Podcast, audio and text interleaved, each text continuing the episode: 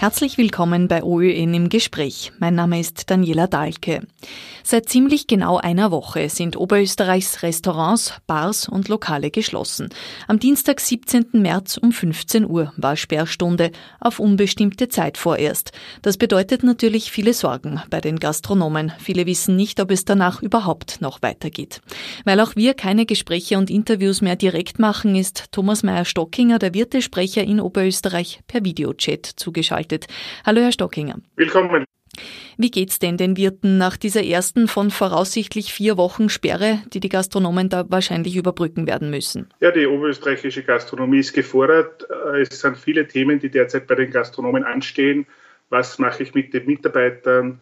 Es ist wie in einer Familie, dass Mitarbeiter und Gastronomen an einen Strang arbeiten und das auch jetzt in dieser schwierigen Zeit geht man in Richtung Kurzarbeit, wo sehr viel bürokratische Hürden warten.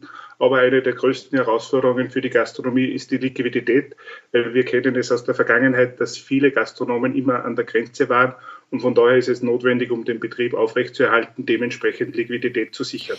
Können Sie ein wenig abschätzen, bei wie vielen es jetzt schon um die Existenz geht, wie viele vielleicht auch noch einen finanziellen Puffer haben, um zumindest noch drei Wochen über die Runden zu kommen? Ja, um Überbrückungskredite oder Haftungen zu bekommen, ist es notwendig, ein positives Eigenkapital zu haben oder darüber hinaus. Und von daher wird es natürlich für rund ein Drittel der Gastronomen an der Grenze sein, diese Zahl zu erreichen.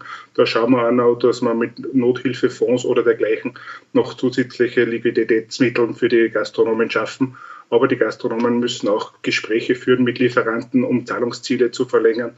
Genauso mit ihren Partner, Pächter, Verpächter, dass da das Einnehmen hergestellt wird und dass auch dieses gesichert ist, dass dann die Pacht auch dementsprechend eventuell später beziehungsweise auch gestundet wird.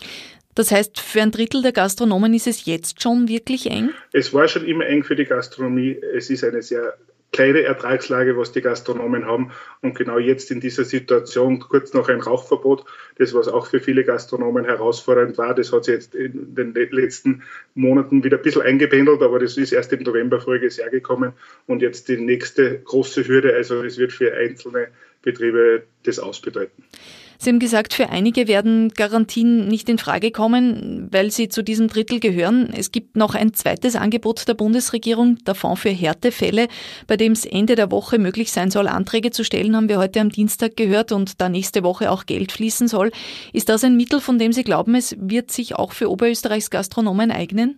Ja, für viele ganz kleine Ein-Personen-Unternehmen mit ein, zwei Beschäftigten wird auch dieser Härtefonds, wo wir derzeit noch an den Richtlinien arbeiten, denn was wir im Laufe dieser Woche auch die Richtlinien kennen, wie viel da ausgeschüttet wird und das möglichst unbürokratisch. Was genau wird da ausgeschüttet? Reicht das zum Überbrücken? Ein Härtefonds soll Direktzahlungen an Kleinst- und Kleinbetriebe stattfinden und genau hier haben wir sehr viele in der oberösterreichischen Gastronomie, aber die Details kenne ich persönlich noch nicht.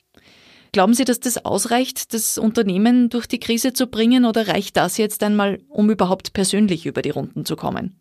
Ja, eine hundertprozentige Entschädigung für den Unternehmer wird es nicht geben, weder bei der Kurzarbeit, wo teilweise die Kosten auf die Betriebe hängen bleiben. Hier ist es auch notwendig, die Löhne vorfinanzieren und erst im Nachhinein erhält man Unterstützung seitens des Arbeitsmarktservice.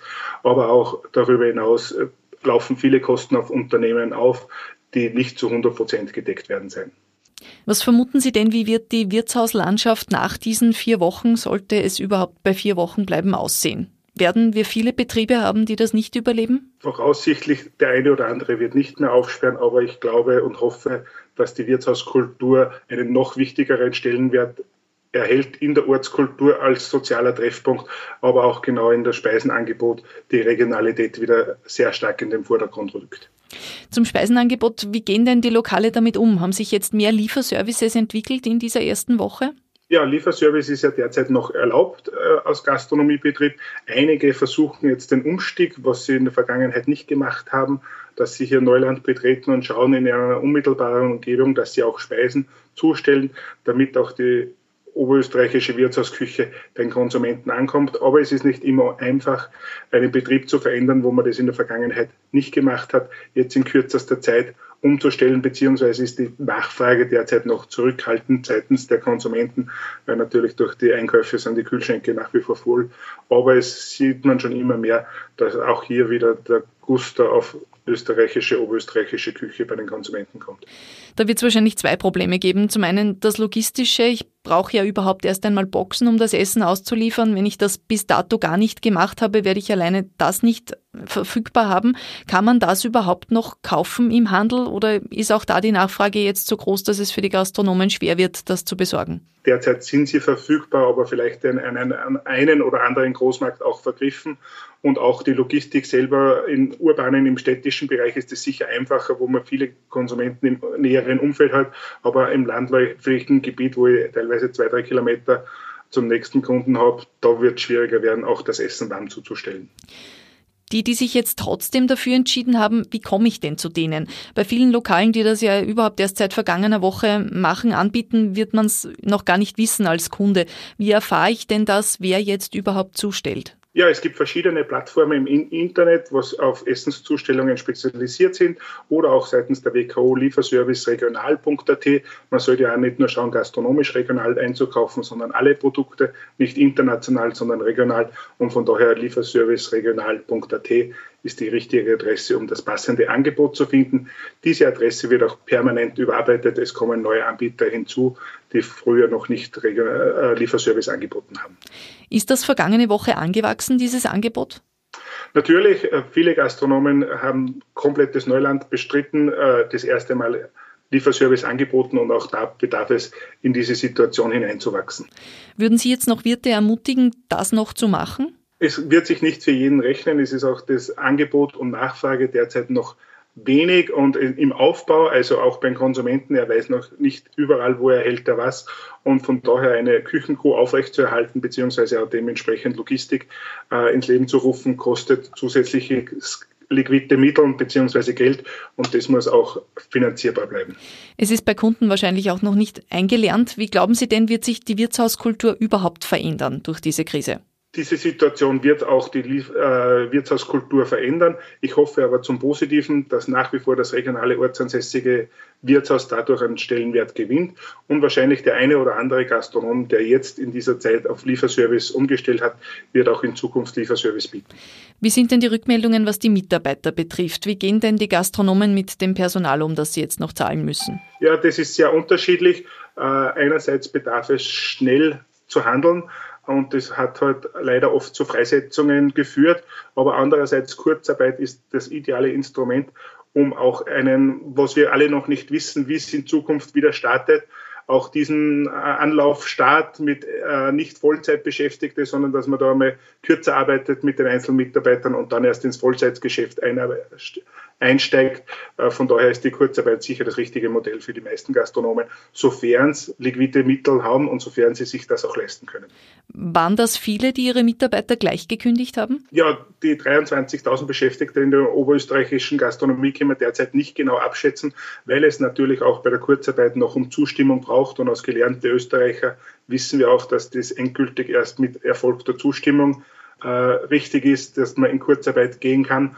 Und von daher sind noch viele Betriebe mit ihren Mitarbeitern am Abwarten, was die tatsächlich richtige Lösung ist. Die überbrücken derzeit die Zeit mit Urlaub, Überstundenabbau. Aber das ist natürlich Jänner, Februar eher ruhigere Zeit. Von daher ist in vielen Betrieben kein Urlaub oder Überstunden vorhanden.